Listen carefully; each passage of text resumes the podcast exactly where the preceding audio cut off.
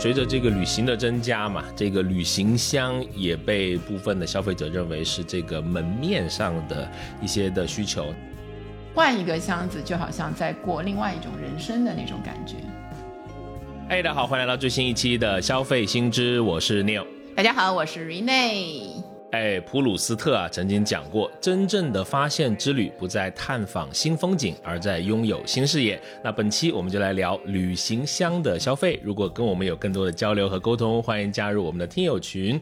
入群的通道呢，也请关注我们的微信公众号“消费新知”，回复六六六。好，那是老惯例，我们先聊数据啊，先聊一个头部品牌涨势喜人的数据。那在二零二三年的十一月的中旬呢，新秀丽就披露了他们。当年第三季度业绩的报告，财报显示呢，二零二三的前三个季度啊，新秀丽的收入是达到了二十七点三四亿美金，同比是增加了百分之三十五点六，净利润呢是同比净增了百分之一百四十二点四，整体的增势呢是非常的可观，其中亚洲地区是延续了这个高增长的势头，与二零一九年同期相比呢，他们在亚洲市场的表现已经是超过了疫情。前的这个水平，在中国市场的这个表现呢，是尤其的抢眼，同比的口径下的增速是达到了百分之七十二点六。从旅行箱的销量剧增背后啊，其实我们看到的是旅游人次的增加，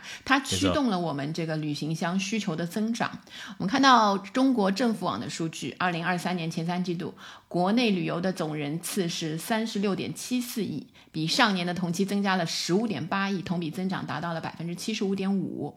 然后居民国内出游的总花费呢，达到了三点六九万亿元，比上一年增加了一点九七万。亿元增长了百分之一百一十四点四。然后我们看到最近也有很多的这个关于国外签证放开的这个消息，东南亚很多热门的旅行地开始逐步的免签，而，打开了一扇又一扇的大门，欢迎我们去旅游。所以是不是啊？这个旅行箱的消费，新的旅行箱，对对对，说走就走之前把旅行箱备好，对吧？不能拖着一个什么马夹袋就去了。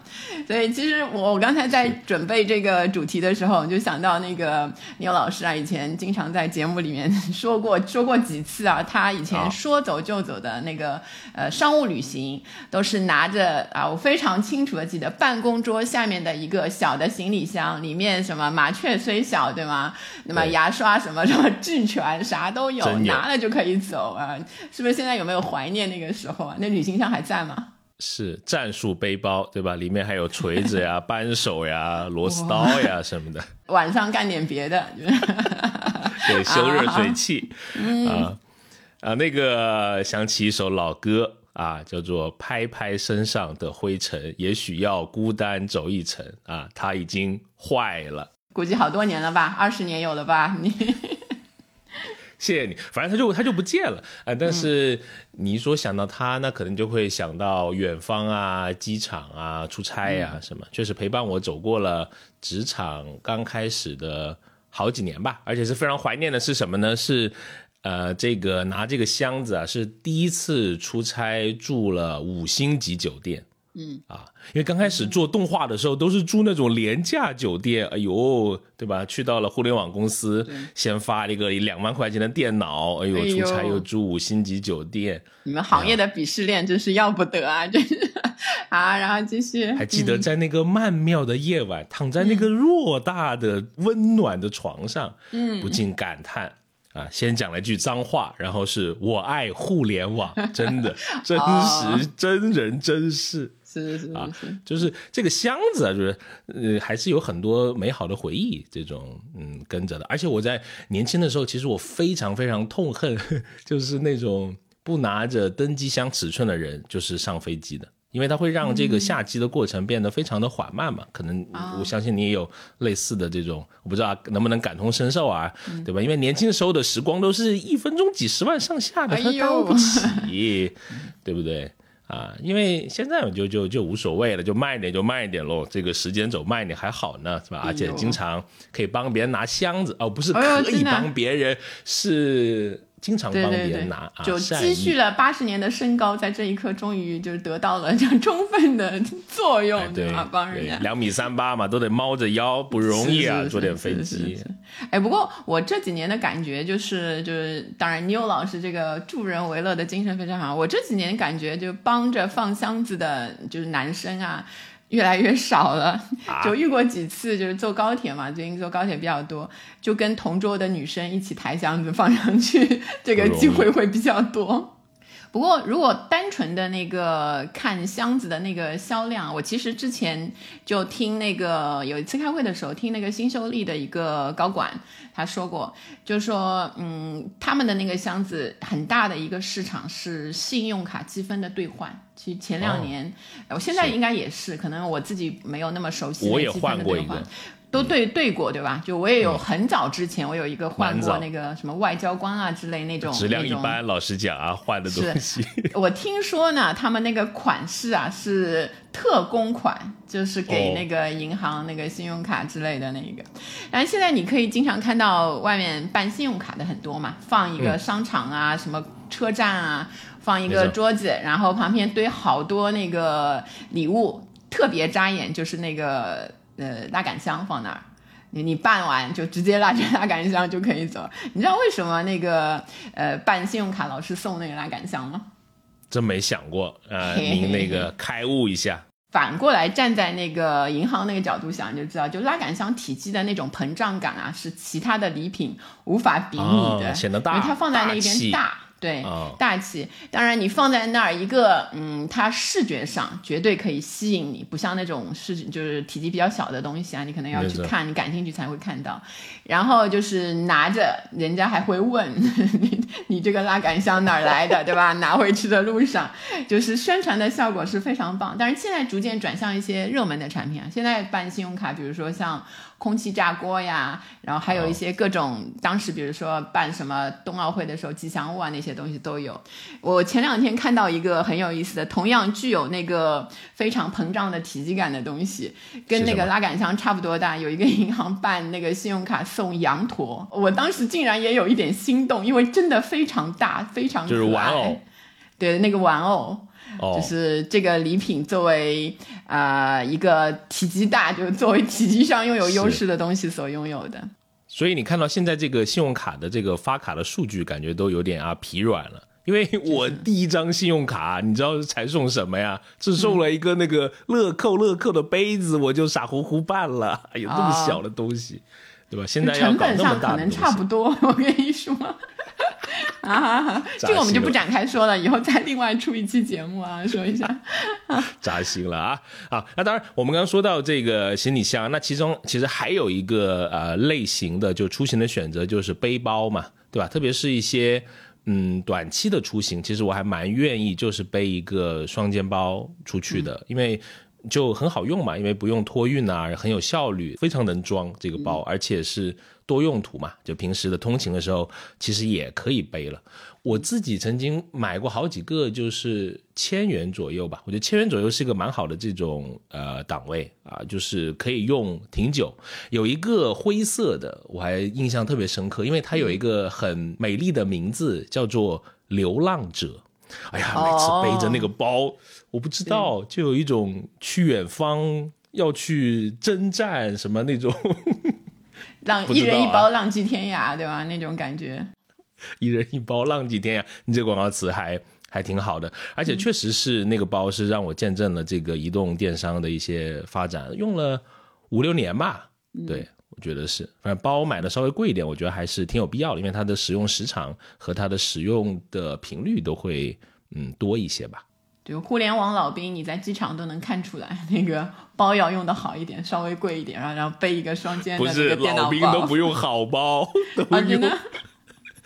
有两个牌子蛮多的，其中有一个有大象的 logo，有一个有盾牌的，是他们是蛮喜欢的。是不是更老的那个更忙的老兵，就是那个电脑都不放在那个包里了，人家不是都拿在手里的，就是随手就是打开哒哒哒哒敲两行命令就那种。哎，不过我以前经常真的就是在出租车上拿出来过，在地铁拿出来过，有时候是散步，你知道，就蹲在那个河边就开始敲字。真的不开玩笑，蛮辛苦的这个工作。好，然后如果像我的话，我其实就会那个有不同的那个大小的那个行李箱来应付不同日期长短的那个旅行嘛。就通常我看到很多那呃什么攻略啊，那个就是说一到三天的出差啊旅行的话，你就差不多一个登机箱二十寸左右的小箱子就够了。呃，一般来说我是不够的，我一般 两就是两天以上就要带一个差不多呃二十四寸这样的箱子，然后还有一个二十六电寸出去，啊、不容易。因为后来呢，我要带枕头，就是颈椎变得有点问题之后啊，比较长的那个出我去的时候，现在很理解你。对，嗯很苦，就是其实是看起来好像是一个很画蛇添足的那个动作，知道的人都知道，对对对。然后我的我就双肩包有时候也会带，但有时候如果不是那么嗯，就是呃那么多东西的话，我就放双肩包先放在那个箱子里的，我会先带一个很方便，就是单肩斜挎，我可以放在胸前的那个包包，小包包。然后为什么呢？因为女生衣服的口袋都非常的小，就有时候男生我看很轻松过哦安检的时候，甚至不带包，他就从自己的裤子口袋里啊掏出两个手机，一个小充电宝，然后甚至还可以掏出什么 iPad 啊之类的那些东西，对啊，护照、证件什么全都可以放在自己的那个小叮当的裤子口袋里面。但女生真的这个设计也有问题，所以我必须要放一个额外的那个包，然后其他东西可以放在那个箱子里面。然后我是很喜欢在那个箱子上面啊，就是有点个性化的。就比如说我那个托运的标签，对吧？我是不撕的，有些人很爱干净的，嗯对，就直接就贴在上面。就是因为托运行李嘛，这个磕坏的概率只有零次跟无数次，你只要被它磕坏了一次之后，你就无所谓了。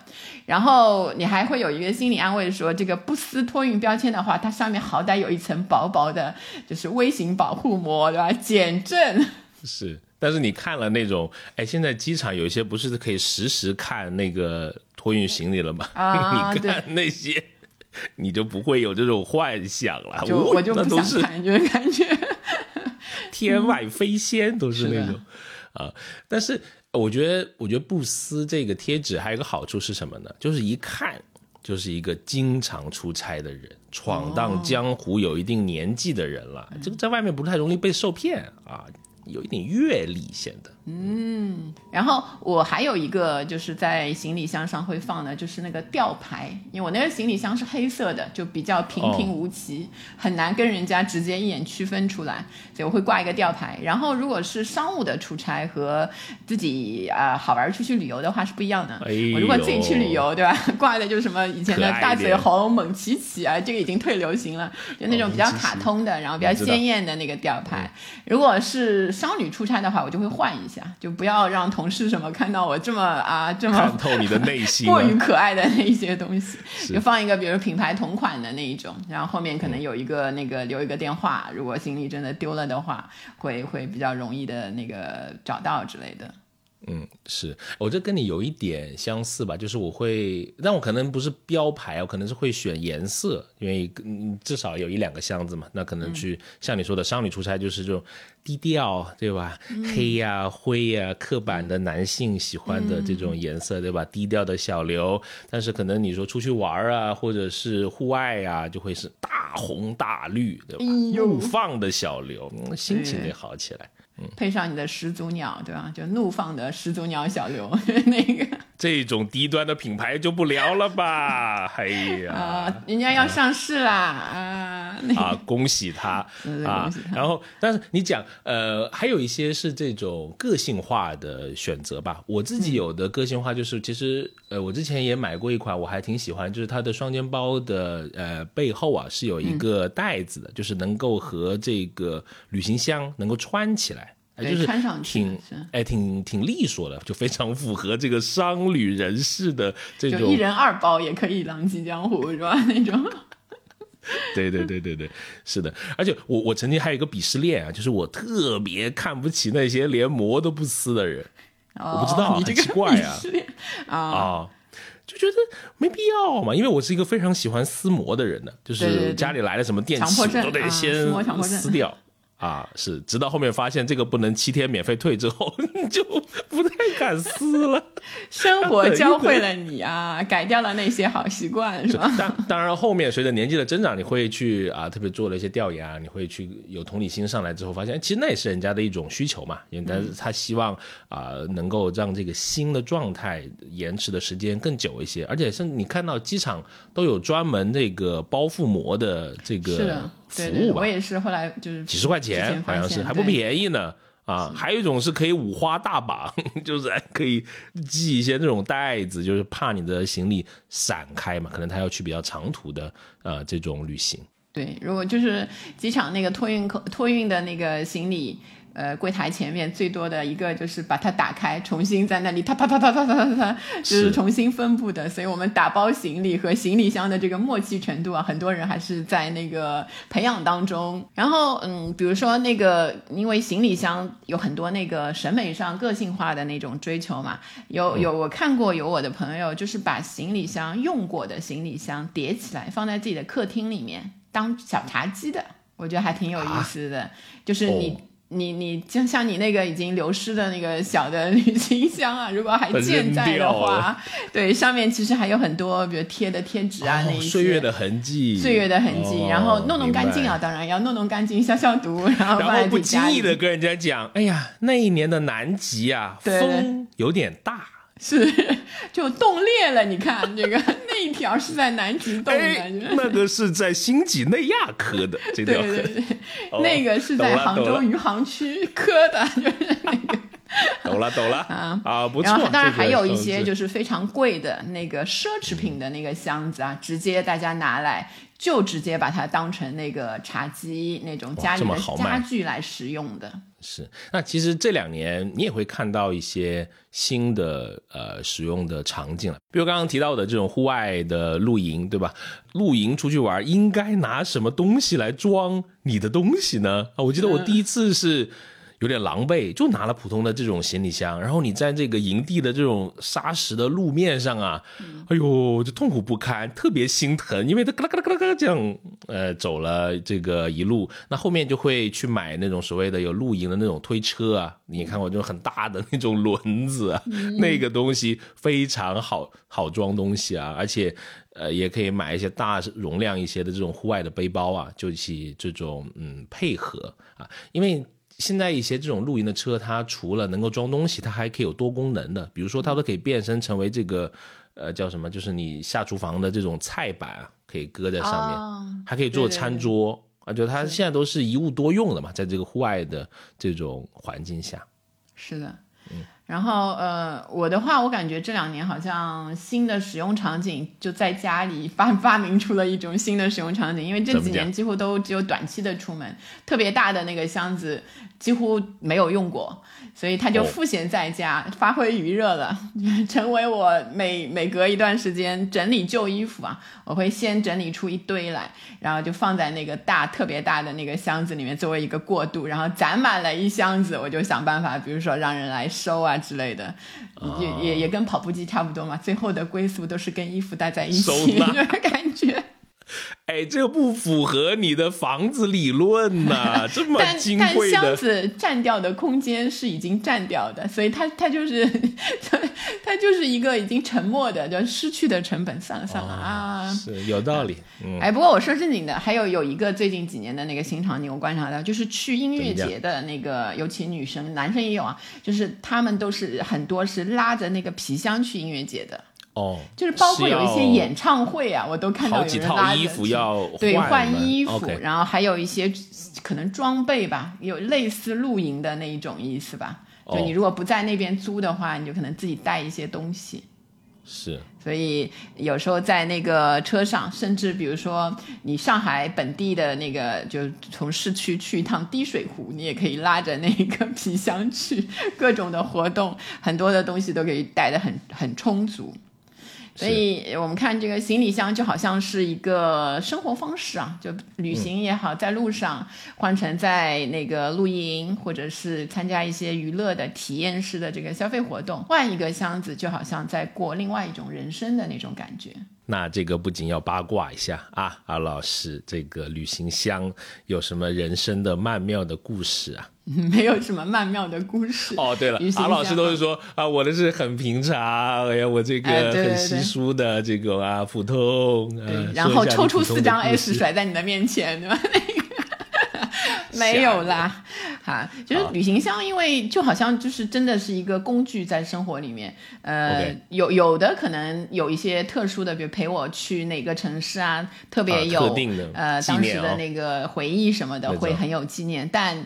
基本上也就是用坏就丢了，不会当做什么一个纪念品留下来。但这几年我发现，可能质量旅行的旅行箱的质量好了，还是就是更换的频率快了，就很少会用坏一个箱子，都是用久了不爱了，就开始换一个或者换一个更好的啊之类的。不过好多年前啊，我就修过一次箱子，就很多人可能没有直接去厂里箱子，对对，一个是没有维修的经验，但是现在如果大的品牌的话，它实际上都是提供全球联保的，所以基本上在附近，比如大城市或者是你自己的城市，都能找到一个维修的点。然后呢，我那个箱子其实是在很久很久之前去香港，就是搜狗买的一个英文名字，我当时一直认为它是一个日本牌子，叫叫 OK Logel，好像是。哦，然后后来坏了有一次，然后坏的时候我就打电话去修嘛，他就说，呃，你可以送来，就是买的那个那个香港那边修，也可以叭叭叭叭给我报了，问我在哪里，我说我在上海的话怎么修，说工厂就在上海，你可以送过去，也可以寄过去。那我没错你看啊、就在上海的普陀区靠近嘉定那里。我想还可以，我正好没去过工厂，哦，去了一次，开了眼界。它其实是一个还那个时候还有点名气的一个牌子，然后下面有很多嗯副牌啊之类的，主牌叫皇冠。然后走到那个工厂里面之后啊，打那个人就带我让我把箱子放在一个待修理的一个地方，我以为是一个办公室之类的，然后他把门推开，哇，就是一个体育馆，然后放满了各式各样的箱子。哎，好有场景感啊。哇，对对对，那个是我印象非常深刻，就震撼我怎么有这么多？他说有的就是比如说那个呃货啊什么，有一些你就退回来的货，或者是修的，修完之后然后再发回去，所以你修箱子的那个周期是很长的，很多都是要一个月，什么三个月，有的要到半年，所以修箱子之前要那个慎重考虑一下。哎呀，我发现我选的这个是很好，他只要了我两个星期，我自己就去把它又拿了回来，所以周期长也是有道理的。然后后来我发现看了一下，就是相关的那个箱包的制造的那一些知识啊，发现中国制造确实是世界上认知最高的标签之一，因为多年来我们国家一直是全球最大的箱包皮具的生产国和出口国，然后全国从事这个箱包生产加工的企业多达两万多家，但是呢，主要是代工，所以知名的品牌没有那么多。嗯。啊，这个就是我自己的一点那个修包修出来的小的小故事。你有什么那个关于用包用坏又或者没用坏的那个故事吗？我的故事呢都是非常的普通的啊，嗯这个稀疏平常的啊，呃，随便讲一讲。好，啊要来拖拉机。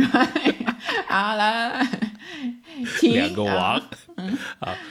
背包就是非常印象深刻，就是我在大学的时候买了我第一个户外的这种背包嘛，记得还是在迪卡侬买的，二十多年前啊，这个时间都不经算 啊。我说那个牛老师上了年纪吧，那个大家还不相信，是二十多还年前。在嗯花木路，没记错的话，那个迪卡侬应该是好像上海第一家店吧，一个黄色，现在似乎还在呢。好像还在，不知道、很多年没有去了啊。对对对哇，那个包你不知道，太经用了，就坏不了，就是没有扔它的理由，不知道为什么、嗯啊，就也陪我去过了好多乱七八糟的地方，什么新几内亚呀，哦没有，没有，对对没有。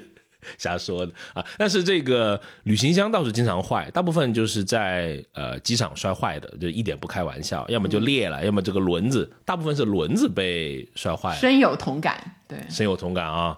这个轮子就不经用，不知道为什么。然后最近的呃一次买旅行箱是在日本旅行的时候买的，因为确实是这个冲动消费，就买的东西实在太多了，就是被迫在这个商场瞎买，就买了一个这种箱子。所以真的冲动消费是魔鬼，这各位好朋友。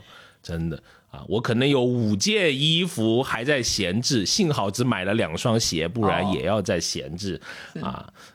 警惕消费主义，真的。然后特别好玩的是是什么呢？就是无论我我在个商场里面买的嘛，无论我逛到哪一家店，每一个人都说这个款式就是最后一个了啊，没有新，就它就是新的，没有 你展示出来的就最后一个，我都不知道啊，是不是因为一看我就游客，所以跟我讲这种套路啊？对，就是嗯，告诉你就是一个套路，而且我们这个销服务人员呢，一般就只对这个看起来啊 买东西没有什么经验的新手的那个顾客用这一招，非常的顶用啊。不是啊，他老给我鞠躬的，我就是。哎，我其实有一个那个，我我有一个嗯，可以减少在外面买新箱子的那一个办法。你就是去的时候，当然嗯，尽量带一个比较大的那个空箱子，然后少带一些东西。但那个箱子比较空，就托运的时候不是会晃了晃荡吗？就一一个你可以放一个。可以折叠的那个旅行袋放在里面，然后再往那个箱子里填很多膨化食品。那样的话呢，一个膨化食品在路上可以当零食吃掉。然后你托运的时候，里面东西不会咣啷咣当的，就是容易箱子坏掉嘛。你其实里面装的空的话，箱子反而容易被挤到。然后你到了那边买完东西之后，然后你的那些个人的那些衣服啊，软的那一些，你就放在那个折叠袋、折叠袋展开的那个旅行袋里面托运，然后那个空箱子就可以用来装东西了。啊，有点生活这个小妙招啊，那就是出去玩不就胖了好几斤吗？你这个膨化食品给那个其他人吃啊？那个，哎呀，这个没想到啊。啊，哎哎，不过我买的那个箱子，我之前都不知道它是一个户外品牌，哎，这个 C 打头，应该叫 Coleman，Coleman，好像是这样发音。OK，呃，收纳空间就蛮多的，而且可能是因为它有这种户外的这种基因嘛，就里面袋子特别多，而且可以拆卸的，就是你可以根据你的使用的习惯，你这次出行的东西的多少，做一些这种组合，还是挺不错的。啊，而且再分享一个很有意思的一个点啊，因为我跟我夫人现在出差都不多，所以我们决定呢，就是这个箱子要合用。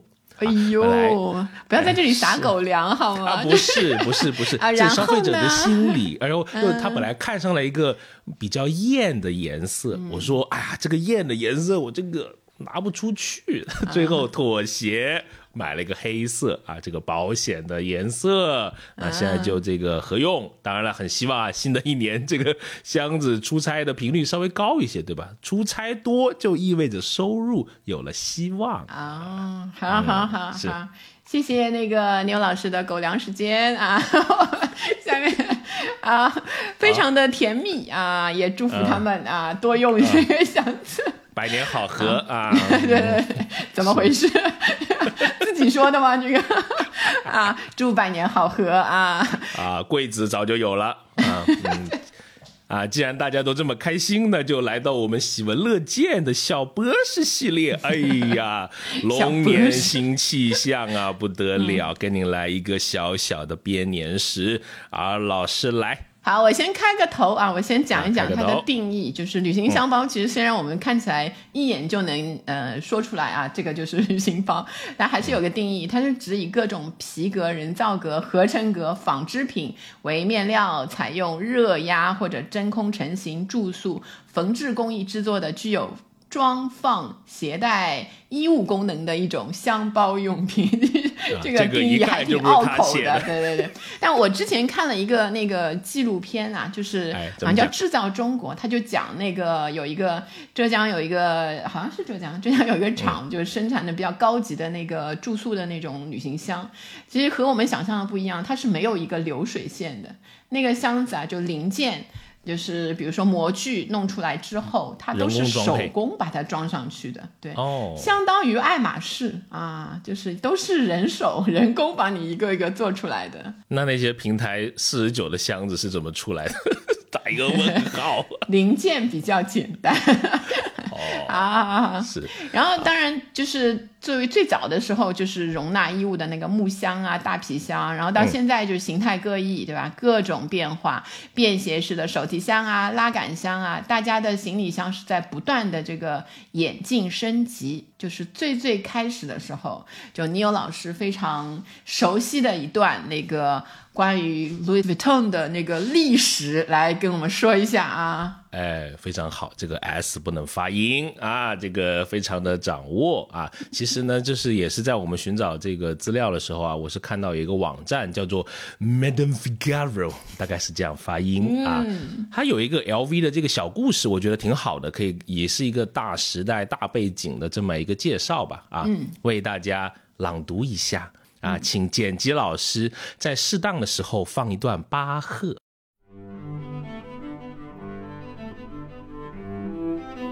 一八三七年，十六岁的路易威登终于抵达巴黎。钢琴家肖邦在书信中曾经这样描述当时的巴黎：这里有极致的奢华，但又不乏低下的龌龊；有伟大圣洁，也有滔天的罪恶。在巴黎，路易威登找到了命中注定让他名成利就的工作，在木箱包装工坊当学徒。哎呀，是不是讲的很好？你看这种时代感啊，这个啊，这个噼里啪啦的都出来，对吧？所以你看到他当时是在这个木箱的包装工坊里面当学徒嘛，对吧？当时还是个木箱子，所以挺重的，对吧？包括之前你看到一些，呃。我都不说什么明清了，我记得我们，比如说我奶奶什么嫁妆啊，什么都是那种木质的箱子，有好几个，非常沉。上海没错，张木箱这种，嗯。没错，没错。所以你看，早期的旅行箱确实是以木材或者比较重的这种材料啊制成的。那随着这个旅行的发展和普及啊，这种材料是趋向的更轻便的。刚才二老师讲的什么硬塑料啊，或者布啊，对吧？大部分的型号是有轮子啊，然后发明了拉杆啊，方更方便的这种拉动。然后这个当中呢，有一个人我们要提一下，就是一九八七年的时候，有一个美国西北航空公司的前机长，他叫 Robert Plus，就把箱子立起来了，然后给它装上了轮子跟拉杆，所以这个就是现代拉杆箱的雏形。来记住，这是一九八七年。然后第二年呢，他是一个非常有头脑的，也是一个就是虽然已经退休了，年纪已经不小了，非常聪明。他去去开了一个自己的皮包公司啊，也是用各种各样的宣传，对对。对，真的皮包公司专业生产箱包，然后它这个品牌呢就叫 Travel Pro。然后如果大家看过有一部电影，就是乔治克鲁尼啊，他之前演过一部叫什么《In the Air》，叫在云端。然后他。对对对，那个精英嘛，精英的那个，就是拥有什么各种最高级别的旅游旅，就是就是呃飞机公司的，对对对，航空公司的金卡啊，什么白金卡、钻石卡那个。是。然后他手里的那个拉杆箱就是 Travel Pro，所以他就成为这个品牌最成功的品牌宣传片。然后到了这个一二年之后，当然行李箱的主要形式就布箱啊、ABS 的硬箱啊、皮箱啊、PC 啊这些是主要的材质。然后轮子就是就是像定向轮、万向轮和最新的可拆卸万向轮，分为这样的三类拉杆箱。哇，可拆卸万向轮我都没见过这个新东西，可能是就是可以拆下来吧？那个意思就是。你用螺丝？你看，我又笑到我的耳机掉了。这个 好，我们下一趴啊，讲一下这个最近的趋势和变化，也是这个日新月异的我们消费者的一些新的需求啊。是的，其实嗯，对这个旅行箱包的这个消费人群来说啊，女性是占到了六成的，是比较多的那个。当然，这个原因也包括女性是大部分家庭消费的决策者。没错。就比如说，就你要老师 在家里买的时候，可能假装先去问一下那个，对吧？但但实际是不是必须要走的一个流程呢？只有他自己知道。就可能家里的那个消费决策，就当然女性还是做主的比较多一些。我们看到二零一九年，嗯，天猫旅行箱行业有一个趋势报告。就是说，呃，从年龄上来看啊，九零后的人数占比显著高于其他的代际。越年轻的这个呃人群的潮流观也会影响着这个旅行箱的发展趋势。是。然后在这个旅行箱的大小上来说啊，更大的和更小的旅行箱占比都有所提升。比如说二十六、二十八。以上的那个尺寸，然后还有就是二十寸以下的那个旅行箱，就可以登机的那种箱子。就是到那个暑期之前，还有这个呃春节的前后，大小尺寸的这种旅行箱都会迎来这个高峰期。还有一个高峰期就是小长假期间。啊，比方说到那个开学季嘛，很多的就是准空巢的家长们要送孩子，对吧？要准备要去求学，尤其要到外地啊或者国外留学的家长，第一件可能肯定要去准备那个大的旅行箱要买好，所以一下子就会迎来一些旺销的那个潮流。而且是这个随着这个旅行的增加嘛，这个旅行箱也被部分的消费者认为是这个门面上的一些的需求。那你有审美，有一些品牌上面的追求啊，比如说你刚刚讲会有一些是小巧，那可能在这种追求这种呃门面来讲呢，也有这种潜在的社交的属性嘛。所以你会看到高端和这种所谓的豪华奢侈品一些的行李箱的需求是在增加的。当然，这种的影响力，首先是就是这个明星啦，对吧？那种什么生图啊，又什么不知道什么图啊，反正老看到什么明星就拎一个机场对街拍那那一种，是吧？我真人就看到过某知名主持人就拎一个 LV，很好看。啊，从我面前走过，但是我的第一印象是他怎么比电视上矮了那么多？因为你二米三八，哎呀，我我觉得我讲真的，你要把你的身高放一放，平常心啊，你，拍的好。他们这种明星的这种街拍，就是有呃会带动一定的这种潮流吧？你在社交的网络上都可以看到，比如说比较出圈的品牌，什么日默瓦啊、LV 啊、Chanel 啊这一些，对吧？甚至还有好多联名款啊，也是我都不知道啊，都是阿老师这个悄悄告诉我的啊。我之前就是看了去年好像靠年底的时候，就是于适嘛，就《封神榜》出来的那个。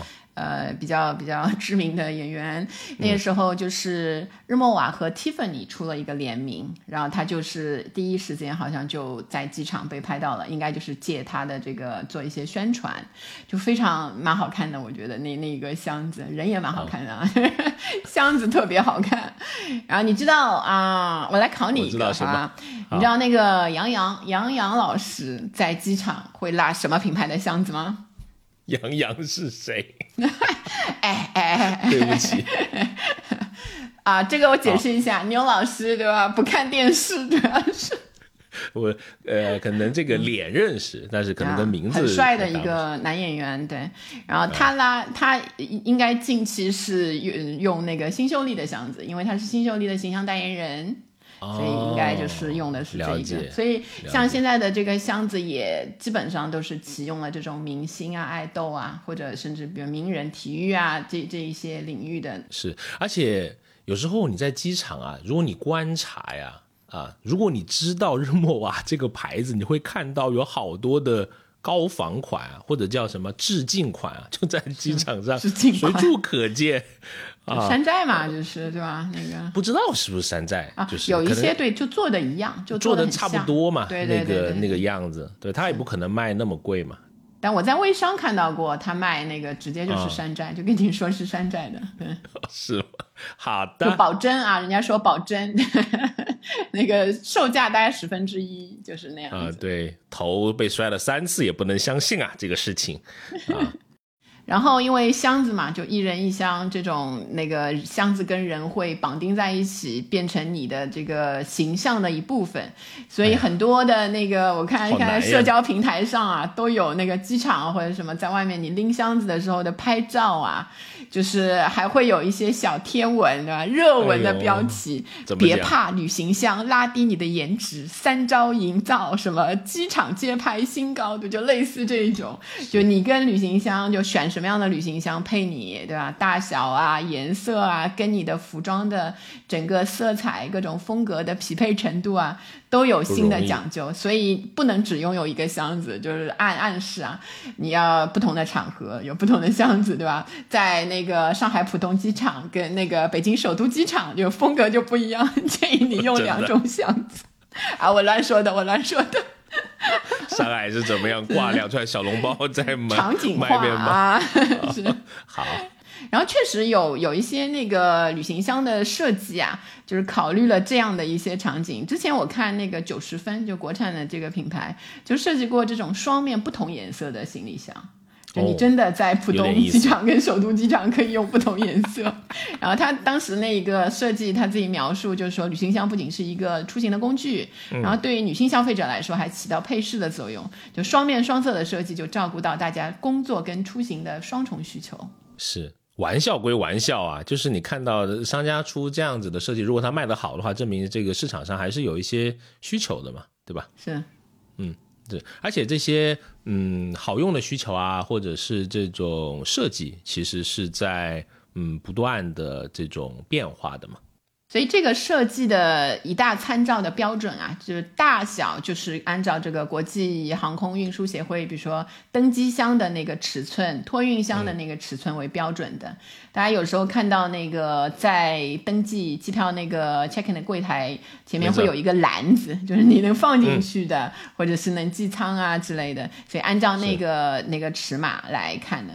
其实，在国内是蛮，我觉得是蛮宽松的，就是有些时候虽然有拦着，但它不会让你真正的坐。但是，比如说你去一些东南亚的航班，像那个叫什么 Air Asia，对吧？这种联航，哎呦，这个。哎呦，就是特别较真儿，就是这个有个装置，像你说的重量啊、大小啊，就会就会给你测。而且小红书上面我都看到有这个叫做装包指南，就是就是鼓励你用一个包，然后走天下，就刚刚好能够符合它那个大小，又能够装足够多的这种东西。啊，那个尺寸，我我前面还看到一个，就是大家的普遍的这个感觉，就好像量那个长宽高就在边上量嘛。但因为你装了行李之后，有一些软壳的那个箱子，它会大，所以它其实要量的是你最宽的那个地方，对，是的，还不是那个，所以设计的时候要考虑到那些冗余啊，留一些。所以人家这个装包指南里面都有讲，是这个有有需求的可以去看，因为为什么？因为因为一些低价票或者是联航，它这个不包含特别高额的这个托运行李，甚至都不托运行李，对吧？我记得有一次我那个托运行李的钱都会赶。上那个呃机票的钱了，对，没错。而且有些你为了可能是不要那么重，像箱子的这种材质也是轻质化，也是它的一个大的趋势嘛。就从以前的木头到后面我们后面讲的很多新的材料的出来，让它既坚固耐用，然后又比较轻。对，我看到那个今就是我们现在是二四年嘛，二三年的那个民航的整个的运营下来的数据看，还是处在一个亏损的这个状态。当然，比前两年的那个收入是好了很多了。所以继续要扭亏的话，今年这一些我感觉那就不会大方的那些呃普通航空的不含行李的那个低价票，对，仍然会 长时间的存在。然后，联航就更不必说了。哎，不过来聊了这个设计啊，我突然又想到一件趣事儿，就是真人真事啊。有一个朋友就买过那种，有一段时间感觉都蛮流行的，就是那种月球表面就是有陨石坑的那种箱子。哦，就破罐破摔对吧？那种远看是坏的，就近看它也是坏的。对对对，那种不怕摔啊，坑坑洼洼表面，我也不知道为什么会喜欢这样，就可能。呃，可能就是有个性化吧，对，没错，是。然后就是不规矩的运暴力运行你的人就无处可摔，我这已经是这样了，你还怎么摔我的？产生怜悯之心是吧？这个人不 容易啊，不一定，这么破的箱子 还出来玩哎呀，放轻一点，是这种感觉啊。而且现在不是流行这种所谓的什么特种兵的呃旅行嘛，对吧？他们的旅行箱包其实。也可以看到一些新的这种需求的变化，比如说他要这种多种的叫什么背负的方式的，就可以背，可以大，可以拿，可以这个拖，甚至像你说的，他要折叠，对吧？那当然它需要比较轻便了，因为它需要打卡啊，非常多的休息的时间很有限，非常的宝贵对吧，都在路上，就是二十四小时、十八小时在路上那种，成为一种体育运动了嘛，也蛮好，健身。啊，而且你会对这个旅行包里面的这种呃产品，可能也有一定的这种需求，比如说可能有些是要一次性的，有些是要呃轻量化的。然后对我们那个花多少钱来买旅行箱包这件事情，其实当然是丰俭由人啦。我看便宜的，对吧？百元以内，那个多多平那个平台上面啊，对对，还有那些直播间。我我前面特地去观察了一下，就是最便宜，我看到一个那个十八寸的是十九块九，就是看着图片还是挺好的，挺像样的。不知道有没有修过？就普通来说，大家愿意付出的就是几百块钱嘛，就是把好用，然后作为一个工具性的，就是容纳，然后带着不能路上经常坏，但是也考虑到性价比的产品来来购买。然后如果有一些人会想要追求个更好的心理体验，对吗？在机场的时候，看看别人，看看自己啊，觉得心理上要有一点优越感。然后还有比如说有品位的生活态度啊，那一些的话，可能会选，比如说材质上有所选择，进展晋升到一个金属材质啊，价格上价位到千元以上的，这个已经算是升级化的那个产品了。然后再上面一层的话，就大几千甚至过万，就上不封顶啊，几十万的旅行箱都有，就名牌的旅行箱。那就是消费升级到了一个程度的，所以它也是有不同线的那个产品让大家来选择的。然后因为行李箱这个东西啊，后来我看有一个很有意思的新闻，就是行李箱也有盲盒。因为我看到是美国交通部的数据，每年航美国的航空公司大概会弄丢两百万个行李。所以在进行赔偿之后，过了一定的年数之后啊，无人认领的行李就会涌到一家商场，作为这种里面有的是物品拿出来卖，有的就是开盲盒。你拿一个行李回去，多少多少美金，就是非常不值钱的，就可能连那个旅行包都买不到。所以一定要好好保管自己的那个行李，千万不要丢。是，哎，美国人蛮喜欢搞这种生意的。我看过一个专门讲开那个集装箱盲盒的。就他们专门有一种对对对集装箱猎人的一种方式，哎，对，就是拍卖嘛，就是说你我这一千美金，然后一看我开出辆保时捷，受不了，就都不知道是故意 设计的还是什么。对对，那个开蚌和那个开那个石赌石的另外一种，对吧？大家都有这种猎奇的心态吧。而且箱子其实还有更多的场景是可以使用的了，不仅仅在旅行里面，对吧？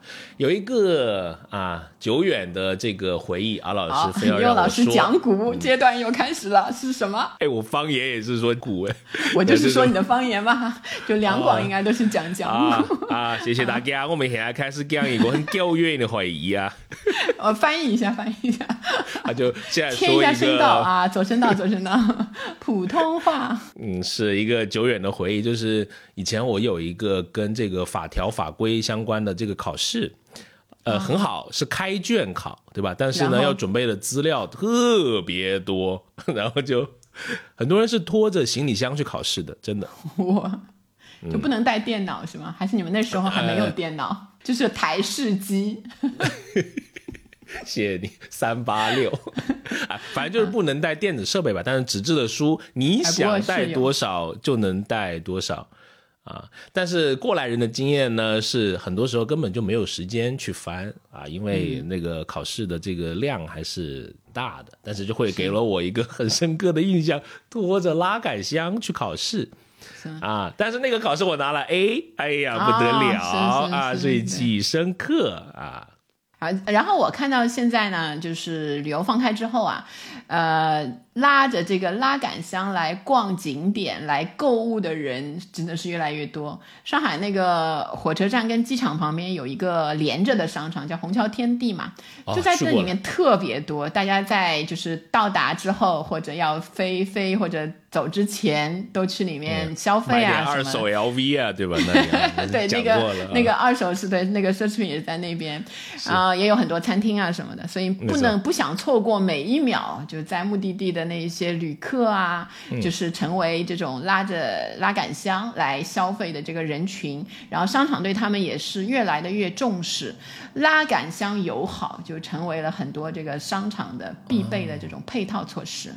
拉杆箱都像宠物一样了，要拉杆箱友好。哎，对，而且我看到有很多这个有增加了这种自助存包的点嘛，对吧？很多的商场其实是有的，甚至还有相关的社交平台上面的攻略啊。只要你在城市名字后面加“存包”两个字，哎，你就能看到，哎，你你想去的一些热门的这个商圈在哪里，可以方便的把你的这个包哎存上。当然还有更多的这个使用的场景了。我们做的这个搜索里面啊，比如说我会会看到就就叫做陪嫁箱，就结婚时候呃用的一个红色的箱子，也不贵啊，两三百块钱，就可能也讨一个好彩头，然后也可能放一些东西啊。对对，过年的时候也能出来用一下啊，对吧？就是红色嘛，对不对？对，收红包的时候是吧？直接那个打开。不得了呀！啊，当然还有我自己用过的一些，比如说你会定制一些呃器材的这种航空箱，也是这种呃，比如说防撞的，对吧？哦，对，特殊的要求的，对，没错。也有了解到有有朋友，比如说他的这个宠物要托运，也会专门有托运这个宠物的箱子。而且我也在找资料的时候发现，即使是托宠物的箱子，也是需要符合这个航空标准的。啊，也是有讲究的这个，没错。然后呃，还有一个这个旅行箱方面的主要的趋势就是多功能，就是它除了是装东西之外呢，我们现在看到很多的箱子就电动的这个旅行箱啊，出来这个可骑行的功能。就小朋友，当然，嗯，如果很早之前就有这个骑在箱子上，你看那个 各各个地方都有，就他们自己的那个小箱子，然后下面有真的有那个轮子的，然后骑在上面，对对对，然后还有一些有那个 IP 联名的，像这个小黄鸭、哆啦 A 梦啊、Hello Kitty 啊那一些，你可以看到那个明星的明星跟自己的小孩在机场一起被拍的时候，小孩自己拉的那个箱子，他们也是精心挑选过的。就是那些有的可以骑的，或者是哪一个品牌的那个新产品的，也起到这种宣传的作用。然后成人要骑箱子呢，是最近几年新出来的，其实也不是特别新的一个东西，但比较多的，呃，被大家注意到，就是明星大量的在各地骑箱子这件事情。我看到陈奕迅骑了，反正我 对对对。然后像去年那个那个 Blackpink。有一个演唱会出场，专门骑着这个旅行箱上台的。哇！然后我看到，如果你去搜一搜，呃，明星骑旅行箱这些关键词，就会看各种各样的那个比较年轻的。当然，我看那个四十岁以上就比较少了，可能就其实是有点容易摔的。因为我在机场就看过有一个成年的，嗯，比较年轻，二十几，然后他又骑着箱子，一开始挺帅的嘛，我也看了几眼，就是我看这个箱子蛮好的 嘛，后来发现这个箱子，OK，不不，就骑着箱子，我说整个那个滑动的过程挺帅的那个啊，然后突然那个那个箱不知道因为什么原因，不知道绊到了什么，就整个箱子本来是竖着的嘛，他就啪一下，对，不要了。对，然后那个男生呢，反应也挺快的，本来是很狼狈的，就会翻在地上嘛，他就很灵活，他顺势就坐在自己的箱子上，还摆了一个姿势，对对对。后来我就分析了，肯定是经常摔，所以已经练出来了，所以他也有一些安全性，当然要看了。我看了一下，国内和国外都有相应的品牌出来，比如说国产有一个叫艾尔威。对吧？他就 这个品牌“仁者见仁”这个名字，嗯，艾薇这个啊，往下啊，就之前也用了。我看他做宣传的时候，那个 Paris Hilton 就是诶初代网红啊，那个大小姐那那一个，对，他也骑着，好像在一个开呃赌场里面在骑行。然后淘宝了看了一下，那个淘宝上的价格大概是两千多。呃，国外的一个比较有名的叫载人行李箱的品牌叫 Model Bag，它现在已经出到两二点零的这个版本了。看了一下它的这个参数啊。重量本身重量九公斤，现在打折就原来是一千五的那个美金的价格，现在大概是九百九十五块一千的美金的价格，所以相比之下嘛，国产的是不是比较比较便宜一点，对吧？嗯。然后它因为我看那个广告的图片上面是一个中等身材的女性，呃，骑在上面的，我就对就是关心我的那个拍档牛老师关心的问题，对吧？我就去看了一下，多重的人可以骑在这个旅行箱上。啊，对对对。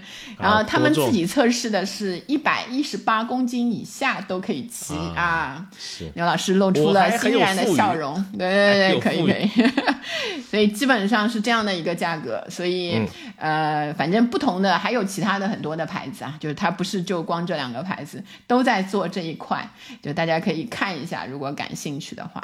哎，所以你看啊，现在箱子不仅能装东西，还能这个骑，有些还有这个，哎，还有智能化，你说可不可气？现在的这种新的这种发展的趋势啊，包括我们刚才讲的这个啊，新秀丽他那份报告里面，他会讲啊，现在全球每年的行李箱的生产的总规模啊，是在十亿只。所以你看，这个行李箱是真的经常坏啊！全球市场的这个行李箱的总量里面，未来它估计会有百分之五到八会被这个智能化的行李箱所替代。那意味着呢，像智能的行李箱这种品类啊，它的天花板会在五千到八千万只这个量级，那相当于全球八十亿人口中每一百人就拥有一辆可骑行或者省力模式的智能行李箱啊！在未来，虽然我这个打一个问号，对吧？嗯，毕竟未来也不知道是不是能够到一百一十八公斤啊，希望不要。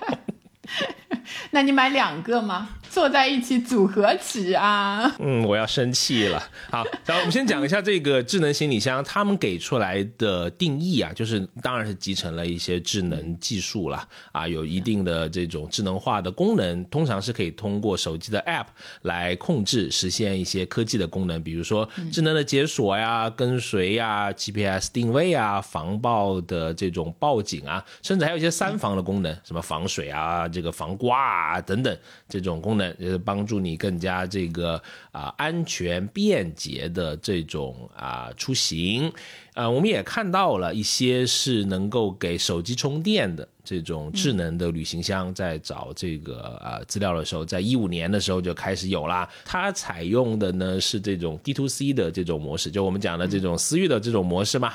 它四年里面是估值达到了十四个亿啊，不知道现在还活不活着啊？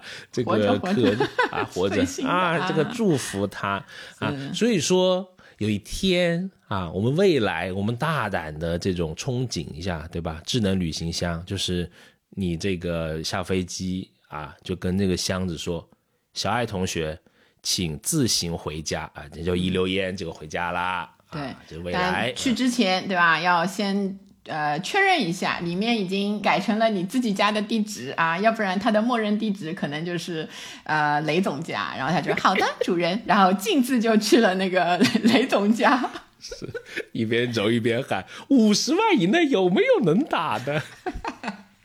玩笑归玩笑，祝福小米汽车啊，这个业绩长虹。呃，然后我们看到的就是另外的一个趋势，就随着这个旅行又开始增加了，恢复常态了，防盗啊，那些飞行安全，就安全性上面的这些考量，也成为我们买箱子、买行李箱的时候的一大这个选择需要考虑的点。是，比如说在国外，特别是你看到在美国，他在九幺幺之后，其实对机场的安检是。